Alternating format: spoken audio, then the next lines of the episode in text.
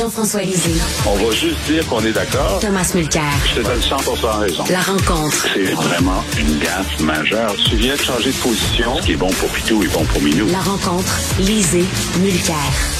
Alors, je sais, messieurs, que vous voulez revenir sur le fameux serment au roi, mais tout d'abord, euh, j'aimerais vous entendre, là, Tom, je vais commencer par toi, des contrats de 28 millions de dollars à un donateur du Parti libéral du Canada, euh, des contrats donnés à gré à gré euh, pour construire des infrastructures au chemin Roxham.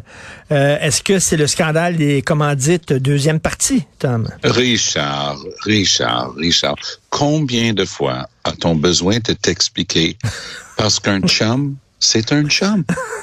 Alors, lorsqu'on est amis comme ça, puis on a par hasard des terrains, par hasard au chemin Roxham, puis notre famille fait de l'argent en vendant du duty free terrestre qu'on appelle, ben, t'es tes chum. Puis par hasard, en retour, oh, un loyer qui peut-être pas tout à fait conforme euh, à ce que le marché aurait commandé pour louer des terrains dans le coin.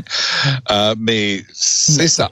Mais, mais, mais, mais, Tom, je te cite aujourd'hui dans ma chronique, euh, je ne sais pas si tu as vu, mais euh, tu as dit, y a-tu quelque chose qui marche au fédéral? Et je reviens là-dessus parce que là, on est, en train, Tom, on est en train de construire des structures permanentes au chemin Roxham. Ça, le, le, message qu'on qu'on envoie, c'est que on n'est pas capable de régler ça au fédéral.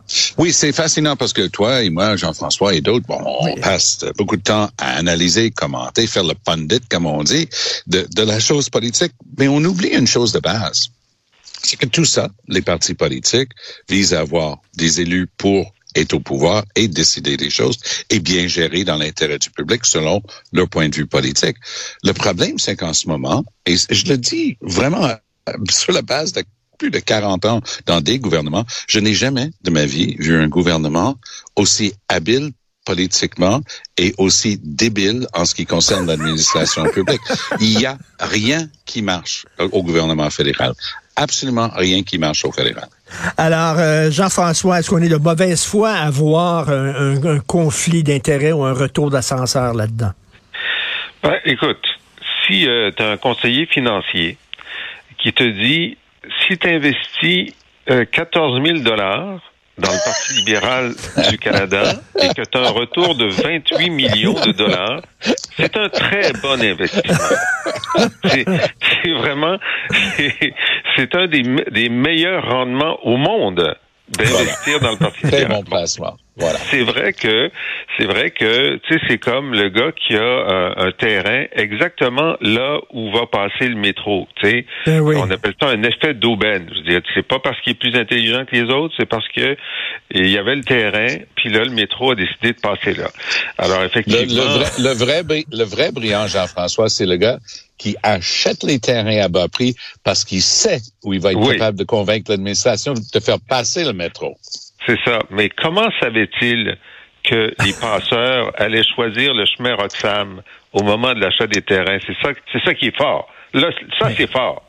Mais, euh, mais plus fondamentalement, ce qui est extraordinairement, euh, euh, ce, qui, ce qui nous dit quelque chose, c'est que ils ont décidé le gouvernement fédéral que ça fait leur affaire, le chemin Roxham, parce que tu sais que ben oui. ils, pourraient simplement dire aux États-Unis, nous suspendons l'entente sur les tiers pays sûrs et automatiquement, on dirait aux gens, ben, venez par la colle, puis on va vous traiter à la colle. Mais là, ils ont décidé de faire un genre de la colle bis.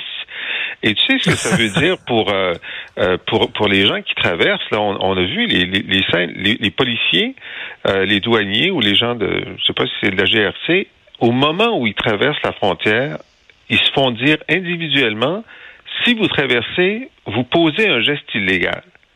Puis donc, mm. le, premier geste que tu fais en entrant au Canada, c'est un geste hors la loi. Ben Ensuite, tu deviens un irrégulier. Mais tu sais, si, le gouvernement fédéral a décidé, nous autres, on aime ça, cette idée-là, que tous ces gens-là qui viennent, bon, 20 000 cette année, le premier geste qu'ils posent sur le territoire québécois, canadien, c'est un geste illégal Bravo, c'est comme ça qu'on veut gérer l'immigration.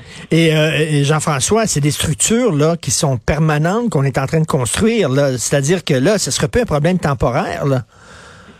Non, non, c'est- le chemin Roxham est devenu officiellement, Une nouvelle tous les passeurs d'Amérique du, du Nord le savent, maintenant tu prends l'avion du Venezuela pour aller à New York, puis là tu as un passeur Ben qui oui. prend, qui t'amène au chemin Roxham, je veux dire, le monde entier est au courant de ça. Euh, Tom, euh, euh, parlant de cadeaux à des amis, euh, on souligne cette semaine les quatre ans de la légalisation du pot. Il faut rappeler Oui. aux gens, il faut rappeler aux gens qu'il y a des proches du Parti libéral qui se sont Oui. énormément enrichis grâce à, à cette Oui. légalisation-là. Oui, c'est une des rares promesses que M. Trudeau a maintenues.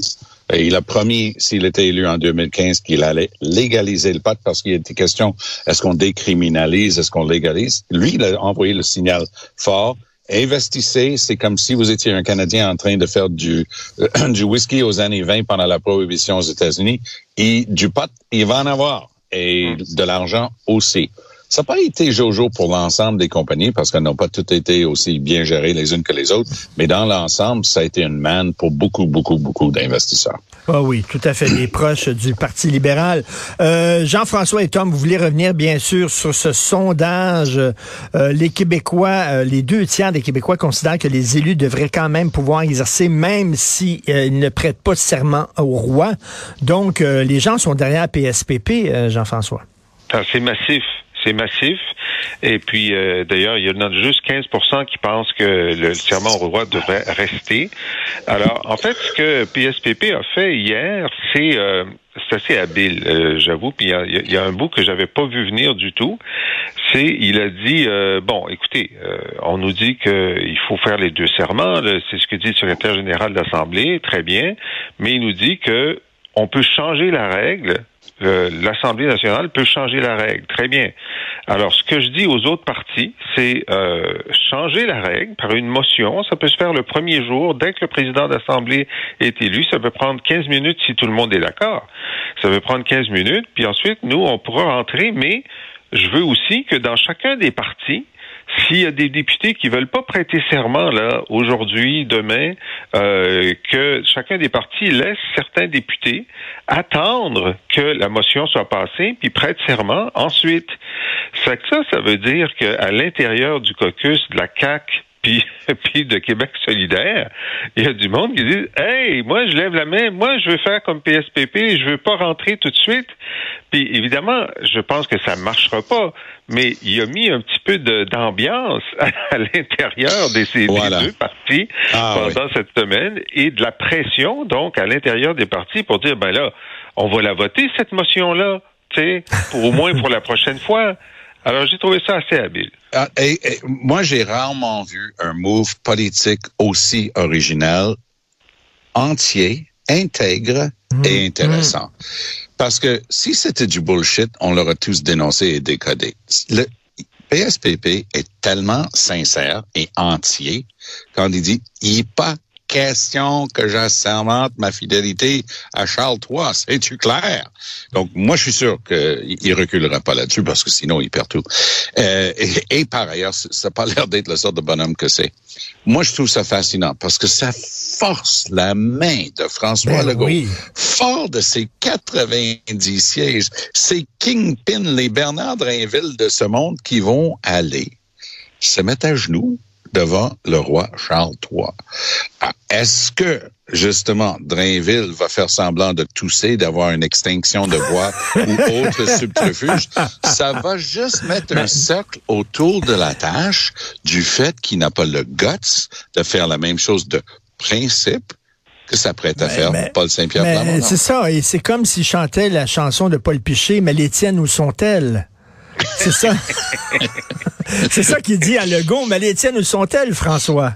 Exact. Ah oui, ah, non, non, c'est, c'est, honnêtement, c'est un, un, un moment, eh, on fait ce job-là à longueur d'année pour avoir quelquefois des moments comme ce- ceux-ci pour regarder ça aller. Aujourd'hui, donc, la sermentation de la CAQ et des libéraux, à ma connaissance, et je le dis sans sourire, il, a- il, il aurait pu avoir quelqu'un au sein du caucus libéral, mais je pense vraiment pas que ce, ce soit le cas. Personne va, va se gêner pour aller prêter serment. Alors, euh, sel- selon toi, euh, Jean-François, est-ce que François, François Legault va, va montrer qu'il a bel et bien des bijoux de famille? Ben, écoute, pour l'instant, l'indication qu'il a donnée, euh, parce que donc PSPP a appelé Legault avant de faire sa conférence de presse de lundi, ce qui était encore là une bonne chose à faire. Et l'indication de Legault, c'est ben nous, on a un projet de loi sur la réforme parlementaire dans laquelle on veut que le serment devienne facultatif. Ça fait que on, on va attendre de faire ça, mais ça, ça veut dire que c'est peut-être l'an prochain qu'ils vont déposer ça, tu comprends?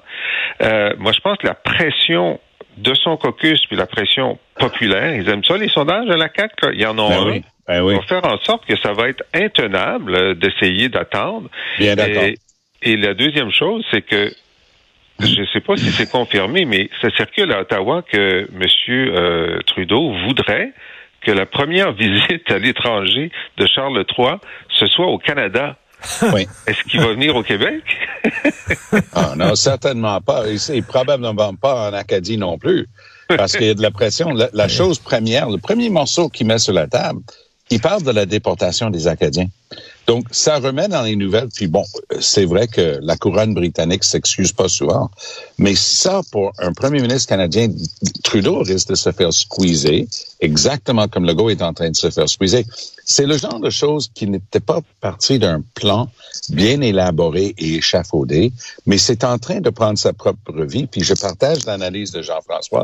Paul Saint-Pierre Plamondon est en train de se révéler non seulement un gars de principe, mais un fin stratège, parce que jusqu'à appeler le go, jusqu'à placer ses pions en Euh. vue d'eux, et c'est tout est. Je ne sais pas si j'oserais dire calculé, parce que ça, ça peut donner l'impression qu'il y a du fondé là-dedans, alors que je ne vois que du entier là-dedans. Et, et en terminant, euh, j'aimerais vous entendre, je vais commencer par toi, Jean-François, Haïti. Je regarde Haïti, je me dis, est-ce que ce pays-là va finir par s'en sortir quand ce ne sont pas des coups d'État militaires, ce sont des catastrophes naturelles? Quand c'est pas des catastrophes naturelles, ce sont des gangs criminalisés qui, qui contrôlent la capitale. Est-ce que c'est un pays qu'on devrait mettre sous tutelle? Bon Dieu, qu'est-ce qu'on fait avec- pour aider Haïti? Écoute, c'est une question tellement difficile, euh, c'est c'est euh, c'est désespérant. C'est vraiment désespérant parce que beaucoup de choses ont été essayées euh, et, et c'est désespérant pour la diaspora haïtienne à Montréal, à, Miami, à New York. Euh, j'aimerais avoir une réponse à ta question. Malheureusement, je n'en ai pas. Euh, Mais c'est désespérant et c'est un peuple qu'on aime beaucoup. Les Haïtiens travaillent fort, ils s'intègrent, on adore. Les Haïtiens, euh, Tom. Et, euh, les, et- les, les gens de la dia- diaspora haïtienne ici à Montréal, il y en a beaucoup qui ont contribué. Il y en a beaucoup qui sont retournés. Il y en a beaucoup Oui. qui ont fondé des œuvres de charité pour la salubrité, pour la santé et ainsi de suite. Mais comme dit si bien Jean-François, avec les yeux grands ouverts en essayant de se dire, OK, qu'est-ce qu'on peut faire concrètement pour donner un coup de main? La réponse n'est pas facile. Celle qui a été trouvée à Ottawa, c'est d'envoyer des blindés. Je suis pas sûr que c'était la seule option. Peut-être justement un effort énorme, mais les Américains qui aiment bien que les choses soient paisibles dans l'hémisphère, même eux, ils jettent l'éponge à un moment donné, disant mais comment veux-tu que nous on impose quoi que ce soit oui, puis on envoie de l'aide humanitaire, mais l'argent est détourné, ne va pas vraiment sur le terrain. Euh, on, on est vraiment, on regarde ça et on est désespéré. C'est vraiment le mot.